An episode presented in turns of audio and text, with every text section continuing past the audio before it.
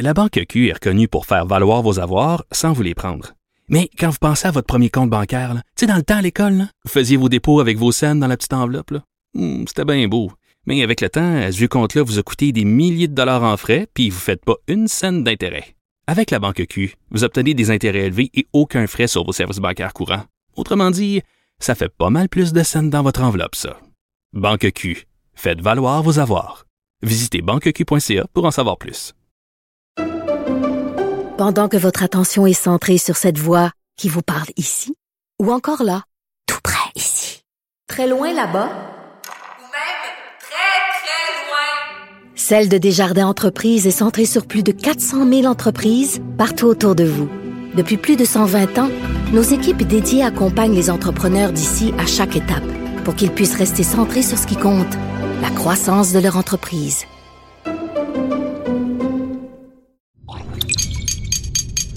Cube Radio. Il connaît tous les dessous de la politique. Chef du bureau d'enquête de l'Assemblée nationale. Antoine Robitaille. Là-haut sur la colline. Là-haut sur la colline. Cube Radio. Bon mercredi à tous. Aujourd'hui à l'émission, députée depuis 2007, Christine Saint-Pierre ne sera pas candidate en 2022. Elle nous accorde une entrevue comprenant plusieurs éléments de bilan. On aborde entre autres la question de la langue française, ce qu'elle aurait aimé faire lorsqu'elle en était ministre responsable, mais qui fut bloquée au Conseil des ministres à l'ère Charret. Ancienne reporter, elle aurait voulu donner aux journalistes un statut professionnel et trouve que c'est plus que jamais une bonne idée. Ancienne ministre de la Culture, elle souhaite enfin qu'avant la fin de son mandat, on élargisse le statut de l'artiste. Mais d'abord, mais d'abord, c'est l'heure de notre rencontre quotidienne avec nul autre que Rémi Nadeau. Réminado, Tout a été mauvais. Ça a été un spectacle désolant. C'était triste de voir ça. Antoine Robitaille, On sait bien, vous voulez faire du nationalisme, mais non, on veut justement contrebalancer cette délocalisation-là politique. la rencontre. Un jour, on fera notre débat. Oui, oui, bien sûr. Métal sur métal. C'est le moment de vérité. La rencontre, Nado Robitaille. Bonjour Rémi Nadeau. Bonjour, Antoine. Chef de bureau parlementaire à l'Assemblée nationale pour le journal et le journal. Commençons tout de suite, Rémi, avec l'analyse sportive de la période de questions.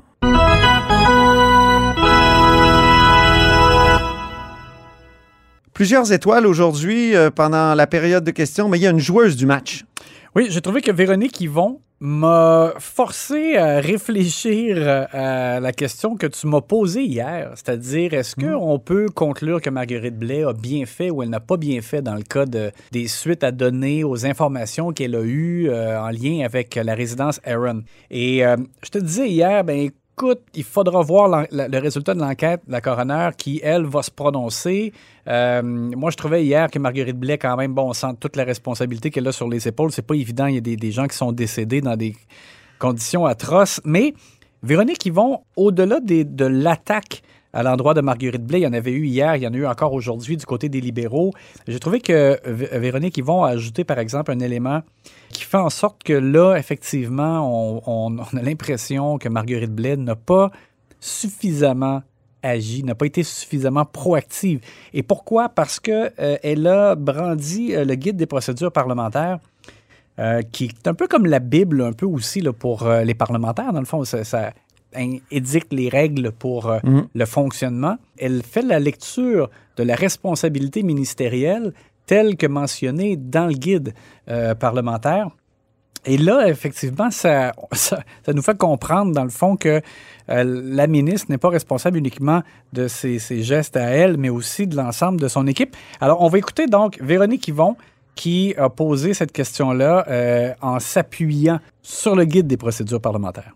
Principe, un ministre est responsable devant l'Assemblée non seulement de ses propres actions, mais aussi de celles des fonctionnaires de son ministère. Donc, ici, qu'importe ce que la ministre des Aînés a fait, ou plutôt pas fait, la ministre devrait assumer l'entièreté de la responsabilité de ce qui s'est passé dans les institutions sous son autorité. Ce que j'aime, c'est la culture juridique ici. Oui. La culture juridique, c'est important. On a une assemblée actuellement où il y a peu de juristes. On a un parti, euh, deuxième parti de l'opposition, où il n'y a pas de juristes. Et je trouve que même en droit parlementaire, c'est problématique.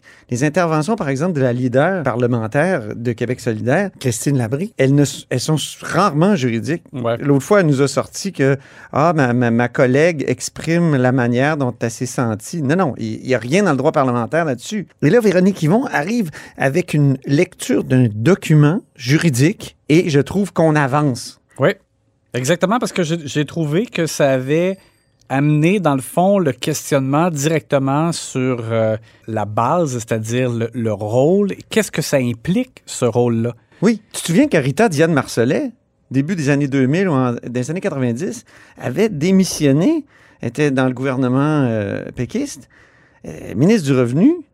Et elle avait dû démissionner parce qu'il y avait eu euh, de l'information qui avait coulé à l'époque. Et même si elle, ça s'était fait à son insu, elle avait dû démissionner parce que c'était une erreur dans son ministère. Donc, euh, c'est peut-être extrême, là, mais quand même. Et, et d'ailleurs, j'ai croisé Marguerite Blais euh, à la cafétéria après euh, ses réponses. Il faut dire qu'elle s'est bien expliquée. Elle a dit Je recevais des courriels urgents, là, j'en recevais euh, des douzaines. Mhm. Parfois, c'était pas urgent. C'était juste deux cas de COVID. Dans un... Donc, j'ai l'impression qu'il y avait comme énormément de courriels, énormément d'informations à ce moment-là. Le cas Aaron était peut-être euh, une aiguille dans une botte de foin, puis en plus, le CIUS avait dit que euh, il s'en occupait. C'est une explication, mais en même temps, si on applique la doctrine de la responsabilité ministérielle comme le fait Véronique Yvon, désolé, mais elle est le fusible qui doit sauter. Exactement, c'est ça. Moi aussi, je trouve que quand, quand on le regarde froidement, euh, on arrive à cette conclusion-là. Puis Euh, Véronique Yvon l'a dit. C'est pas, c'est pas que Mme Blais manque de cœur. C'est ça. J'ai trouvé euh, ça bon Oui, c'est ça. qu'elle le dise, Véronique Yvon. Oui, parce que Marguerite Blais s'est encore défendue en disant oui, mais il y a des CIS, des CIUS qui, prennent, qui disaient qu'ils prenaient les choses en main. Donc, elle elle s'était dit le travail se fait. Bon, euh, Véronique Yvon est revenue en disant c'est complètement consternant. Elle a dit je suis désolée de le dire comme ça, mais c'est comme ça. Et comme tu le mentionnes, elle a dit je sais qu'elle a du cœur, mais à quoi ça sert tout ça si on n'assume pas ses responsabilités? Écoute, c'était euh, c'était une, une démonstration extrêmement éloquente. Patinage de reculons maintenant. Oui, Gabriel Nadeau-Dubois. C'est rare que Gabriel Nadeau-Dubois, habituellement, il patine par en avant. Oui, t'as raison. Mais euh, alors, c'est qu'en point de presse, avant la période des questions, Gabriel Nadeau-Dubois a, a commenté là, ce qui se passe justement avec les révélations euh, euh, en lien avec Aaron. Et euh, il a dit que le premier ministre s'attribuait ce qui va bien, mais qu'il se lavait les mains de ce qui va mal. Et il a dit textuellement, moi, je trouve ça lâche, je trouve ça lâche. Alors, c'est sûr que donc, euh, quand on rapporte la nouvelle, on dit, bon, euh, François Legault euh, a été traité de lâche par GND. Son comportement était lâche. Donc, c'est, évidemment, là, c'est, euh, M. Legault l'a pris comme ça. Il, est arrivé à la période de questions. Il était très fâché. Il y a eu un échange et GND, donc, a décidé de, se rétracter tout de suite parce que j'ai l'impression que ce qu'il voulait dire, GND, pas que M. Legault était lâche en général et, effectivement, je pense que ce serait terrible pour lui. Euh, il y a beaucoup de Québécois qui ne le prendraient pas parce que comment peut-on imaginer que M. Legault, qui a travaillé 7 jours sur 7 et en- durant la nuit, pendant la, période de pandémie, que ça peut être un lâche? Euh, on va écouter donc l'échange qu'il y a eu au Salon Bleu. Monsieur le Président, euh, ce matin, le chef de Québec solidaire est allé en point de presse et a dit haut et fort, à quelques reprises, que je suis un lâche. On est rendu là, Monsieur le Président. On est rendu là, ça c'est la... Monsieur le Président, on va mettre les choses au clair. J'ai jamais eu comme intention de faire une attaque personnelle ce matin. Je trouve que le premier ministre manque de courage et de leadership dans le dossier du CHSLD. S'il vous plaît. S'il vous plaît. Nous n'avons pas besoin de ça. On continue dans une période de questions. Questions et réponses. Et encore une fois, j'appelle à votre collaboration, monsieur le chef du deuxième groupe. Et si mes propos ont blessé le premier ministre, je les retire. C'était élégant de sa part. Oui, mais élégant, mais d'abord, je veux dire, il s'est quand même brûlé en jouant avec des allumettes. Parce que les, les- du côté de Québec solidaire, on essayait de nous dire, oui, mais là, attention, il a pas dit que c'était un lâche, il a dit que c'est comme son comportement qui avait été lâche, mais là, à un moment donné, c'était trop, c'était vraiment dangereux. Ouais. Et ils s'en sont rendus compte. Ils ont préféré, euh, GND a préféré euh, reculer. Ah, Au moins, il l'a fait rapidement. Et euh, parce que je pense que c'est ça, ça aurait été euh, mal reçu, je pense, de, de beaucoup de Québécois qui, on l'a dit, là, ça n'a pas été parfait. Il y a eu des moments euh, dramatiques dans la pandémie au Québec. Mais de dire l'âge, ça passerait pas. Ça ne passerait pas. Le joueur trop agressif du jour. Ben, c'est, en- c'est du côté de Québec solidaire aussi. Sol Zanetti, qui n'est pas non plus agressif de façon générale. Non, il est doux comme un agneau. Mais euh, bon, alors je ne sais pas pourquoi il a voulu euh, appuyer comme ça. Moi, je suis pas un fan des, des cris. euh, Des hurlements. au Des cris et des hurlements. Exactement. Mais en même temps, je comprends des fois. C'est correct que les, les parlementaires montrent de l'émotion là aussi. Là. Il y a quelque chose de révoltant dans le dossier qu'il aborde, c'est-à-dire la pollution de l'air. Oui, alors donc, le, gouvernement du Québec a confirmé hier qu'on augmente la, la possibilité d'émettre euh, du nickel euh, dans l'air au Québec.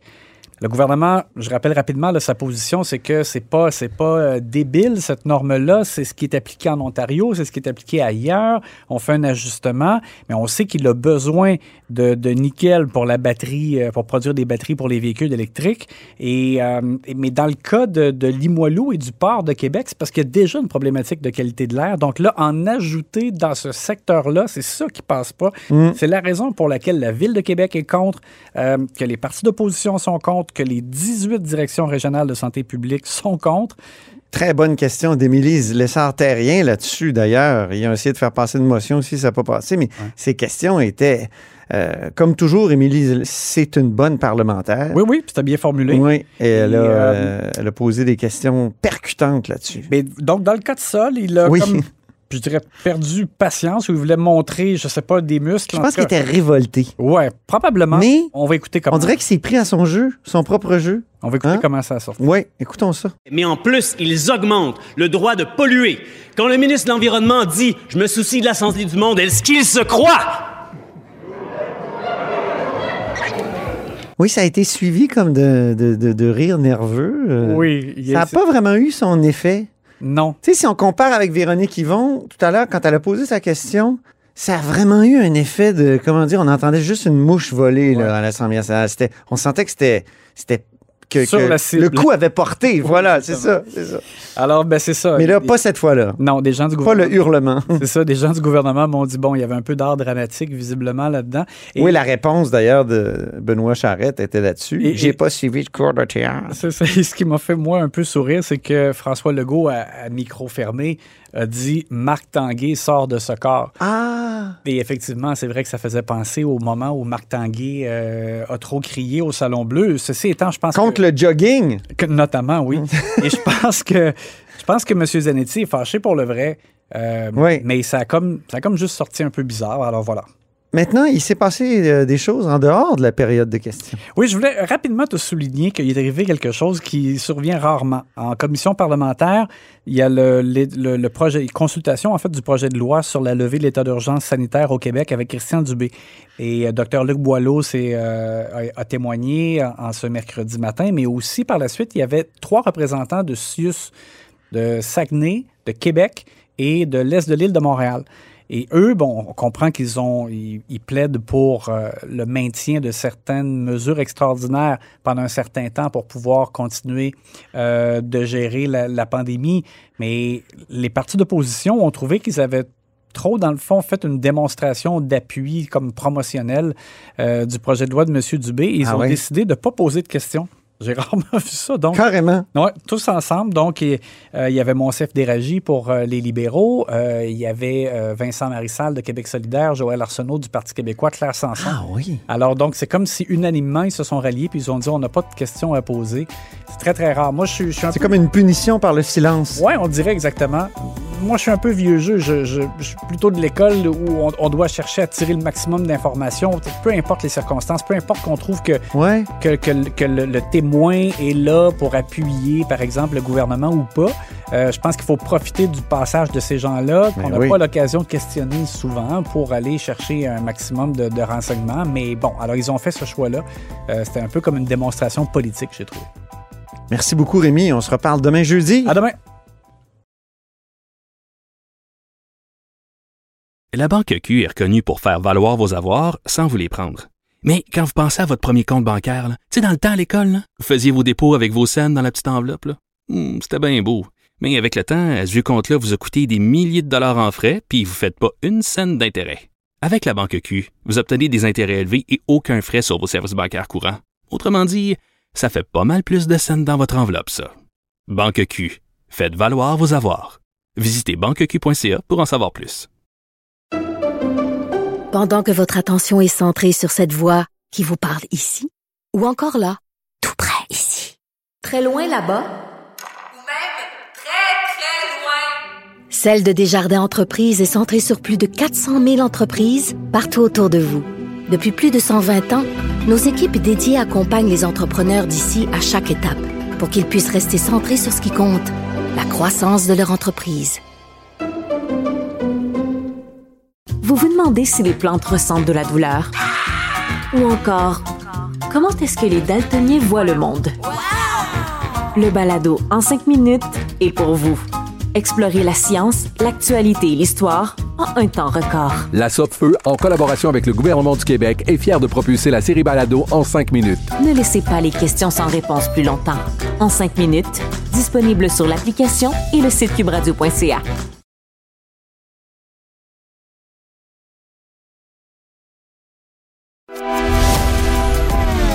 Grand philosophe, poète dans l'âme, la politique pour lui est comme un grand roman d'amour. Vous écoutez Antoine Robitaille, là-haut sur la colline. Ben, pour ma prochaine invitée, je commence par faire jouer un extrait de la fameuse chanson de Patrick Normand qui suit. Elle s'en va, et son tout dernier Elle s'en va. Eh, bonjour Christine Saint-Pierre. Bonjour. Elle s'en va? Oui. Oui. je vous ai fait. J'ai les larmes aux yeux, là. ben oui, c'est ça. Mais qu'est- qu'est-ce qui vous, qu'est-ce- comment ça vient vous chercher cette euh, cette euh, cette chanson-là? Parce que vous avez annoncé là, il y a quelque temps que vous ne vous représentiez pas euh, dans l'Acadie comme euh, euh, pour. euh, C'est le décès de ma mère. C'est pas une chanson qui parle de décès. C'est Non. Une chanson qui parle d'une rupture amoureuse. Mais C'est ça. Le, le, le, le refrain, est- c'est le décès de ma mère. Et quand ma mère est, est décédée, une fois que tout a été terminé, qu'on a quitté la pièce, la chambre, je suis montée dans ma voiture et c'était cette chanson-là qui jouait. Ah! Ah, c'est ça. Elle s'en va, elle déploie ses ailes. Ben oui. Elle s'en va. Écoute, moi, je, je, je- tu, fais chanter, tu fais jouer ça, puis je- ça, ça me rappelle tous ces souvenirs-là. Puis un jour, j'étais allée à un spectacle de Patrick Normand. Oui. Euh, C'était à Laval, puis je l'avais rencontré avant, puis je lui avais dit ça. J'ai dit, cette chanson-là, elle vient vraiment me chercher. Et quand il l'a chantée, il me regardait, j'étais assise presque en avant, il me regardait tout le temps pendant la chanson. Ah oui. Ah, c'est touchant. de larmes. ben, je comprends, je comprends. Puis vous, vous, vous vous en allez? Oui, là, Pas dans le même sens, euh, évidemment. J'espère. Mais- non, évidemment pas. Mais euh, qu'est- qu'est-ce qui vous a euh, conduit à, prendre cette décision-là? Parce que vous me disiez aussi hors micro que vous vous sentiez encore bien jeune. oui, oui, je me sens très, très jeune, très en forme. Euh, j'ai le goût de continuer de faire des choses. J'ai le goût de continuer d'être active, mais cin- 15 ans de politique active, c'est très, très, très exigeant, c'est très demandant. Oui. L'Assemblée nationale est à Québec, j'habite à Montréal, donc ça veut dire beaucoup, beaucoup de routes. Ça veut dire aussi d'être loin de la maison, d'être toujours dans ses valises. Et j'ai aimé ça, j'ai adoré ça. J'étais dans mes valises aussi quand j'étais journaliste. Oui. Là, je pense qu'il est temps un peu que je que, que, que, j'arrive au quai. Puis que je Posez vais- vos valises. Je vais poser mes valises, puis je vais voir qu'est-ce qui, ce qui va s'offrir à moi. Puis euh, Ouais. j'ai vraiment le goût de continuer de faire des choses que je vais aimer. Je vais choisir, je vais aimer, puis on verra si le téléphone va sonner. Ah oui, vous attendez comme ça à côté du téléphone? Ben, écoute, pour le moment, là, je vais évidemment terminer mon mandat. Ben parce oui. qu'il reste encore quelques mois. C'est au mois d'octobre que les élections vont avoir lieu. Alors, j'ai encore du travail à faire comme porte-parole d'opposition officielle en, en matière de, de culture. Je suis aussi présidente de la commission de transport et environnement. Oui. J'ai un comté, j'ai des citoyens, des citoyennes euh, qui ont besoin, qui ont des besoins, qui ont toujours des questions à nous poser. Alors, Ben je vais oui. continuer à faire ce travail-là. Qu'est-ce que vous voulez faire avant de partir? Parce que nous, les journalistes, parce que vous en êtes une de métier, euh, on est toujours euh, à la dernière minute. Ah oui. Est-ce qu'il y a quelque chose que vous voulez faire dans les derniers mois là, que vous avez peut-être trop attendu de, de faire? Ben, en fait, j'aimerais bien et j'aimerais beaucoup, beaucoup qu'on puisse adopter le projet de loi sur euh, le statut d'artiste. La refonte, elle est Ah oui. attendue. Tout le milieu culturel l'attend. C'est le Salon du livre en fin de semaine euh, qui va avoir lieu, qui va se tenir à Québec. Il y a eu celui de Trois-Rivières. Et les écrivains, les écrivaines ne font pas partie de la loi sur le statut de l'artiste. Il faut les inscrire. C'était dans la nouvelle politique culturelle que nous avons rendue publique euh, avant de quitter les, euh, avant de quitter le pouvoir en 2018. J'avais Ouais. fait moi des changements. C'était pas une refonte complète. J'avais fait des changements, certains changements de la loi. Mais si on pouvait s'entendre, si on pouvait leur dire à nos artistes, à nos créateurs, voilà, mission Ouais. accomplie, c'est fait. Moi là, ça serait, ça serait un beau. euh, je trouve que ça serait un beau moment pour moi. C'est possible? Ben, j'espère que ça puisse être possible. Je ne le sais pas. La, la, la ministre n'a pas déposé encore la loi. Euh, le temps presse énormément. Il y a comme une congestion là, de projet de loi, non? D'ici juin? Alors, euh, on, va, on va voir aussi si elle le dépose, si euh, tout correspond aux attentes aussi du milieu culturel. Alors, euh, c'est ça mon désir. Là. Vous avez été ministre de la Culture. Euh, J'entendais une, euh, une, une- une élue euh, qui a annoncé aussi son départ, qui disait que les artistes étaient méprisés au Québec. Est-ce que c'est votre impression? Ça me fait absolument sursauter. Parce que je pense que a une société qui chouchoute et qui aime, qui aime profondément ces artistes, Oui. c'est- ce sont les Québécois. Les Québécois adorent ce que les artistes font. Ils consomment notre télévision, consomment notre- nos, nos chansons, notre- et, et ils sont présents lorsqu'il y a des festivals. Et ça, je trouvais ça euh, gratuit. Oui.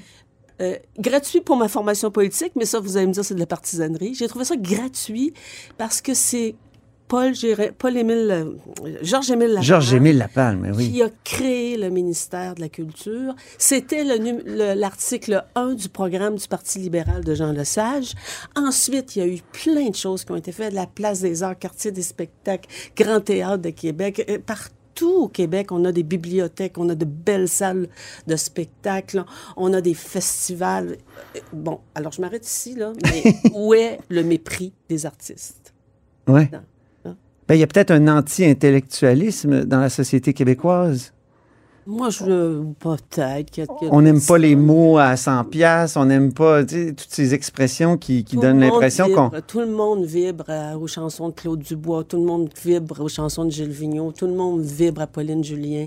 C'est, et ça a été formidable, cette époque-là. Ouais. On a vu la chanson québécoise euh, naître euh, et, se Mhm. développer et aller à l'international, euh, sur la scène internationale. Quand j'étais ministre des Relations internationales, ministre de la Culture, puis que j'allais ailleurs dans le monde, on me disait, qu'est-ce que vous mettez dans votre eau? pour Oui. avoir des artistes comme, tu sais, Yannick Nézet-Séguin en fin de semaine qui gagne les Grammys. Je Oui. c'est formidable. Puis moi, je pense pas qu'il y ait de mépris euh, des artistes au Québec. Est-ce qu'il n'y a pas une méconnaissance aujourd'hui de la part des jeunes générations de, de cette culture? Et à cause du numérique, euh, on le sait, c'est les géants du web aujourd'hui qui, qui, ont le haut du pavé, puis euh, on se cultive maintenant presque ex- exclusivement sur des plateformes qui sont non québécoises, qui sont internationales, puis c'est en anglais, il faut le dire. Euh, est-ce qu'il qu'il n'y a pas... euh, est-ce qu'il n'y a pas quelque chose que vous, comme ministre de la Culture, qui était là au moment d'une transition, vous auriez pu faire, vous auriez dû faire, ou vous auriez aimé faire, que vous n'avez pas pu faire? Euh, Pour éviter ça, cette espèce de, de raz-de-marée là, qui fait que, justement, on parle de Claude Dubois et Pauline Julien aux gens de certaines générations plus jeunes euh, et, et qui connaissent, ils savent même pas. euh, ce Michel c'est. Rivard, c'est un peu père. C'est ça. Il a 70 ans. Euh, moi, je pense qu'il faut pas les oublier. Il faut que ça soit, évidemment, euh, dans, dans le domaine de l'éducation. Puis là, j'ai vu une, euh, qu'il y avait euh, des artistes qui allaient se produire euh, au- Dans les écoles? Dans les écoles. Je trouve ça... Il y a, y a- y a culture à l'école, mais là, je pense qu'on va encore plus loin. Et, et ça, c'est- ça, c'est formidable. Ça, il faut vraiment poursuivre ça. Il faut vraiment intégrer euh, ces, euh, ces moments-là de notre histoire pour qu'ils ne restent pas juste de, de Mm. l'histoire dans le- les cursus euh, en éducation. Il faut continuer de mettre nos artistes à l'avant-plan. Et euh, je dois dire, euh, je dois, moi, je dois saluer Monsieur, Monsieur Pelado de, de Québécois qui fait un effort extraordinaire dans ce domaine-là. Puis euh, je le dis très, très sincèrement parce que il a euh, la culture québécoise à cœur, il a la chanson québécoise à cœur et ça, je trouve ça absolument formidable. Et ça en prend plus. Ça en prend des gens comme ça. Bien sûr, l'attraction de la musique en anglais, euh, des, des émissions Ben oui. Netflix, c'est- c'est sûr qu'on pourra pas empêcher cela, mais il faut nous continuer à cultiver cet amour-là de nos artistes. ça passe par l'école.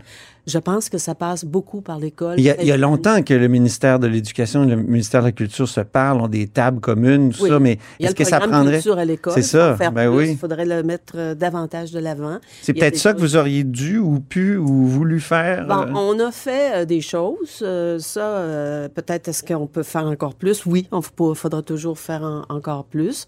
Moi, lorsque j'étais ministre de la Culture, j'étais très, très inspirée parce que M. Vaugeois avait fait pour les bibliothèques le plan Ah oui, oui. Ça, ça m'avait, ça c'était venu me chercher à l'époque, puis je voyais qu'on n'avait pas... Ça, c'est euh, au début des années 81, le oui, plan Vaugeois pour les bibliothèques. ministre. Et lorsque lorsqu'on est arrivé, euh, lorsque on a eu ce programme d'infrastructure avec Monique Jérôme Forget qui était très important, puis il y avait une grosse partie du programme qui était pour les infrastructures culturelles, et je voyais qu'on n'avait pas suffisamment de bibliothèques, qu'il fallait agrandir des bibliothèques, qu'il fallait construire des bibliothèques, et j'ai voulu qu'on ait euh, accès à des bibliothèques Ouais. partout au Québec. Ça, je pense que on l'a réussi. Est-ce que j'ai enrubanné ça dans un grand plan, programme, espace, bibliothèque? Le plan Saint-Pierre. Non, le plan Saint-Pierre, non. Mais c'était vraiment chaque fois que j'allais euh, annoncer une bibliothèque ou inaugurer une nouvelle bibliothèque, les- les- mes, mes adjoints politiques riaient de moi, avaient encore pleuré, avaient encore versé de parce que c'est tellement, tellement important. Moi, j'ai été tellement privée dans mon enfance. On- je suis venue au monde dans un milieu rural. Ben oui. de rang. C'est a- important pour vous, a- ça. Vous, y revenez dans votre livre, euh, Ben, faut- Naître sur une ferme dans les années 50, c'est Oui, ça? de vous- l'école de rang à- Ouais. au rang de ministre. C'est ça. Et, et c'était ça. Mais c'est pas loin, là. Je, je suis pas vieille, moi, là.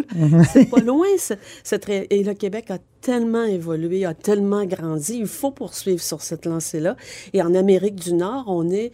Le Québec est le vaisseau amiral de la protection du français en Amérique du Nord et la promotion du français. Bon. Sans le Québec en Amérique du Nord, Oui. on n'a pas de français. Et j'aime beaucoup mes amis des autres provinces, mais on a besoin de travailler ensemble et on a besoin de les accompagner. Et, et nous, là, on, on- on est le, nous sommes le vaisseau amiral.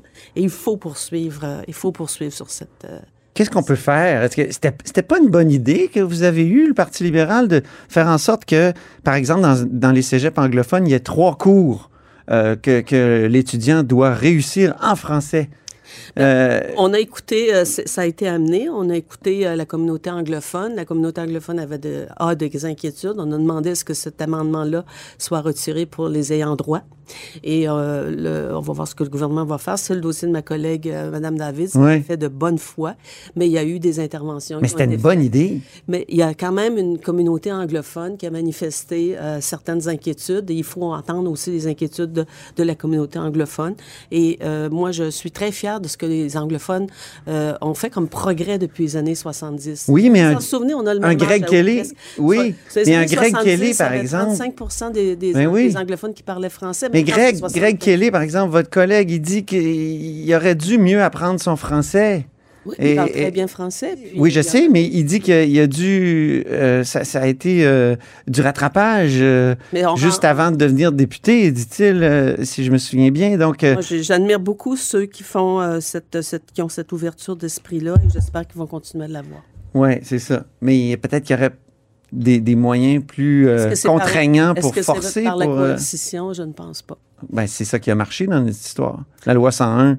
La, la loi 101, c'est une loi qui dit que les enfants qui, a- qui sont issus de l'immigration doivent aller à l'école française. Ouais. Et la loi 101 ne à l'école ne s'applique pas aux anglophones qui arrivent des autres provinces.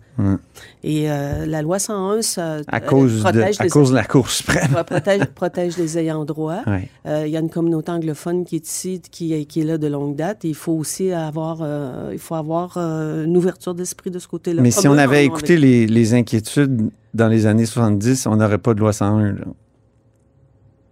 Moi, je suis très fière de la loi 101. Oui, je sais, vous avez été responsable. Oui. Et vous, a- vous auriez voulu la rouvrir pour la. Vous l'écrivez dans votre livre. Quand j'ai eu mes- C'est le Conseil des ministres qui vous a bloqué. C'est ça que vous écrivez? Ce que je voulais, c'était, c'est écrit dans mon livre, ce que je voulais, c'est qu'on ait, euh, qu'on crée l'équivalent d'une commission des droits de la personne, c'est-à-dire une commission de, de, de, Oui. la langue France, de protection de la langue française qui serait euh, euh, sous la responsabilité de l'Assemblée nationale, un organisme indépendant, un grand organisme indépendant qui serait sous la responsabilité. C'est ce que le gouvernement caquiste va faire. Non, il, il va avoir un commissaire, c'est tout. Il, il fait pas. Il va être nommé pas- par l'Assemblée? Oui, mais il ne crée pas une grande commission Ah. comme la Commission des droits de la personne. C'est un peu ce que j'avais comme idée. Mais moi, on m'a on m'a donné le dossier des écoles passerelles. J'ai été euh, studieuse, rigoureuse Ouais. avec mon équipe, avec Michel Courchaine. On a réglé la question des écoles passerelles. Le PQ promettait de- de de- d'annuler cette loi-là aussitôt arrivé au pouvoir. Ils ne l'ont pas fait. Et euh, personne n'a contesté. Du côté des anglophones aussi, Mais la- pas. Et personne n'a contesté. La loi la- la- et maintenant, la question des écoles passerelles, c'est pas mal réglé. Oui, mais avec. euh, euh, Ben, je l'ai réglé. oui, oui, c'est ça. Ben, au moins. Bravo, je vous donne ça, hein, Christine. Parlons du journalisme maintenant. Vous êtes euh, inquiète de la qualité de l'information euh, en raison des, des- des médias sociaux. Oui, oui. Qu'est-ce qui vous rend La, inquiète? la qualité et, et- et la pérennité, parce que n'importe qui, n'importe comment euh, peut s'exprimer, puis peut, euh, et- peut influencer. Et, je suis pour la liberté d'expression, comprenez-moi bien. Mais moi, lorsque j'étais ministre, j'aurais voulu qu'on donne aux journalistes un statut professionnel, que vous puissiez écrire au bout de votre nom JP. Ah oui. journaliste professionnel, pas moi ministre là, qui aurait sur le coin de ma table là, écrit en dessous. Mhm. J'accorde le, le statut de journaliste professionnel et on avait tra- travaillé avec la FPJQ qui était très ouverte à cela. Après ça, conseil de presse très ouvert à cela. Puis là, il y a eu quelque chose qui s'est passé qui, qui m'échappe et, et tout ça n'a pas, et, n'a pas Ça n'a pas débouché. Et je, voulais- et je voyais euh, l'arrivée massive des médias sociaux, l'arrivée massive de gens qui vont euh, s'exprimer sur différents sujets et qui n'ont pas nécessairement la rigueur journalistique, Mhm. n'ont pas le titre de journaliste. Et il peut y avoir une confusion. Je dis, oui, exprimez-vous, mais ceux qui et celles qui vont s'exprimer comme en tant que journalistes professionnels auront le droit de mettre au bout de leur nom les lettres JP. Mhm. J'aurais aimé ça. Est-ce que ça aurait été miraculeux? Probablement pas. Mais je pense que ça aurait été une façon. Ça existe d'ailleurs, semble-t-il, en France. Mhm. Et, et ça aurait été une façon de, de- de donner à nos journalistes et à, à nos médias cette grande, euh, cette, cette, cette crédibilité-là. Euh, les médias, ils ont des grandes crédibilités. C'est une grande agence de presse euh, québécois, Radio-Canada, Cogeco. Mais il y a, il y a aussi des journalistes indépendants. Puis ces journalistes-là auraient aimé avoir ce titre-là pour pouvoir continuer leur métier puis vendre leurs produits. Parce que là, on est dans l'autodiscipline. Vous auriez aimé qu'il y ait comme une, euh, une- une- une- Ça soit une profession, dans le fond? Euh, Pas un ordre professionnel, mais un statut professionnel, oui. OK. Et je pense que ça aurait été une très bonne chose. Et je pense peut-être que ça sera encore une bonne chose, mais je ne suis C'est plus. peut-être encore à l'heure du Je ne jour. suis plus aux commandes. Non, mais vous pourriez militer pour ça Et après. c'est Dominique Payette qui m'avait Oui. inspiré. Hein? Dominique Payette enseignait à l'Université Laval. Oui, professeur, confié ben oui. mandat d'analyser cette question-là. Et c'était la recommandation phare de son rapport. Oui, oui. Euh, vous êtes revenu euh, souvent sur la peur de vieillir. On a, on a commencé un peu l'entrevue euh, là-dessus. Euh, pourquoi vous avez peur de vieillir? Euh, je sens les années passées, bien sûr. Oui. et, et je trouve que la vie passe tellement, tellement vite. Et, et je me sens, je me sens en forme. Puis aujourd'hui, la peur de vieillir est encore plus grande parce que j'approche de ces, ces années-là. Évidemment, euh, j'ai- à un moment donné, je vais avoir 80, puis je vais avoir 90 ans. Et, euh, Là, vous et- avez 68. 68. Oui. et j'ai et je et, évidemment les personnes âgées depuis deux ans sont beaucoup dans l'actualité, n'est-ce pas, Oui. avec la COVID. On regarde comment des personnes euh, sont décédées euh, et ça, ça fait vraiment peur, vraiment peur d'être seul. Vraiment Oui. peur d'être abandonné comme ça, incapable de boire une gorgée d'eau, que quelqu'un s'occupe de notre hygiène. C'est vraiment, vraiment... Et la population québécoise vieillit. Notre pyramide d'âge s'est inversée. Mais oui. Alors, les baby boomers ont fait moins d'enfants que leurs parents. La pyramide des âges s'est inversée. Et là, les baby boomers, ben, ils entrent dans cette catégorie-là. Et on va être énorme, on va être très, très nombreux. Et est-ce qu'on va avoir... Moi, je suis pas un boomer, hein, je suis un X. Ah, 54 c'est ans. Oh, oui. très jeune. Oui. Wow, wow. Je- je- je me sens plus jeune. Donc, euh, crainte, euh, crainte de vieillir. euh, et mais qu'est-ce qui vous attend? là? Vous dites vous avez, vous allez attendre à côté du téléphone, mais avez-vous quand même des, des- des projets pour l'après 3 octobre? J'ai, j'ai- je, dis que je vais attendre au, au bout du téléphone. Je vais, je vais, je vais recontacter des gens, je vais- mais je pense, présentement, je ne suis pas en train de faire une entrevue d'emploi, mais il y a des Non, domaines qui, m'intéressent. La francophonie m'intéresse. Tout l'aspect de la promotion et protection de la langue française, ça m'intéresse énormément parce que quand j'ai été euh, aux relations internationales, la francophonie, j'ai vraiment établi de beaux contacts avec, euh, avec la francophonie. On a euh, ouvert la première délégation générale du Québec sur un continent, sur un continent africain. J'étais très fière de cela parce que c'était, je voulais ça, puis je voulais qu'on on montre concrètement notre, notre, notre implication dans, dans la francophonie. Bon, j'aime la francophonie. La question de l'exploitation sexuelle des mineurs, été vice-présidente de la commission sur l'exploitation sexuelle des mineurs. Ça m'a vraiment ouvert les yeux sur cette réalité-là, sur ces victimes-là. J'aimerais peut-être aider dans ce domaine-là. J'aimerais, bien sûr, euh, je, suis issue du domaine des communications, euh, la radio, la télévision, tout ça, tout ça m'intéresse, mais qu'est-ce qui va arriver concrètement? Je le sais pas. Mhm. Puis j'ai j'ai besoin aussi, je vais avoir besoin peut-être de prendre un certain recul puis dire, bon, euh, qu'est-ce que qu'est-ce que je veux faire exactement? Mais c'est sûr que vous excluez la politique. On vous a entendu faire l'éloge de Jean Charest, vous l'avez fait à mon micro. euh, vous, si jamais il était chef du Parti conservateur, vous, vous excluez d'être candidate. C'est, ce serait pas dans mes plans parce que, bon, évidemment, il y a l'âge. Ça- Et c'est très, très exigeant. Mais euh, de Donc, vous fermez la porte. De m'impliquer. On bah, s'entend, là? je- je- je- Oh, oh, elle est comme un peu ouverte. C'est comment je dirais ça? De- d'être euh, d'être impliqué, de travailler, oui, peut-être que je pourrais faire des choses si je suis utile. Moi, je- j'ai appuyé M. Charest parce que je pense que on a besoin au Canada de deux grands partis. euh, nationaux. J'aime beaucoup M. Trudeau aussi. Je m'entends super bien avec Mélanie Joly. Je m'entends bien avec des équipes, avec cette équipe-là, mais je pense qu'on a besoin au Canada d'un autre grand parti d'un océan à l'autre et non pas des partis fractionnés parce que ça va les, les électeurs ont besoin d'un choix un choix véritable que ce soit deux forces qui s'affrontent et qu'on choisisse les meilleurs. C'est pour ça que je pense que M. Charest sera la meilleure personne pour diriger le Parti conservateur. Oui, ça, ça vous l'avez dit. Ben, merci beaucoup, Christine Saint-Pierre, pour cet entretien. C'est très agréable, comme toujours. Merci, merci beaucoup. On se reprend bientôt. Au revoir. Je rappelle que Christine Saint-Pierre est députée de l'Acadie depuis une quinzaine d'années. Elle ne sera pas candidate aux élections du 3 octobre 2022. Et c'est ainsi que se termine La Haut sur la Colline en ce mercredi. Merci beaucoup d'avoir été des nôtres. N'hésitez surtout pas à diffuser vos segments préférés sur vos réseaux. Ça, c'est la fonction partage. Et je vous dis à demain. Cube Radio.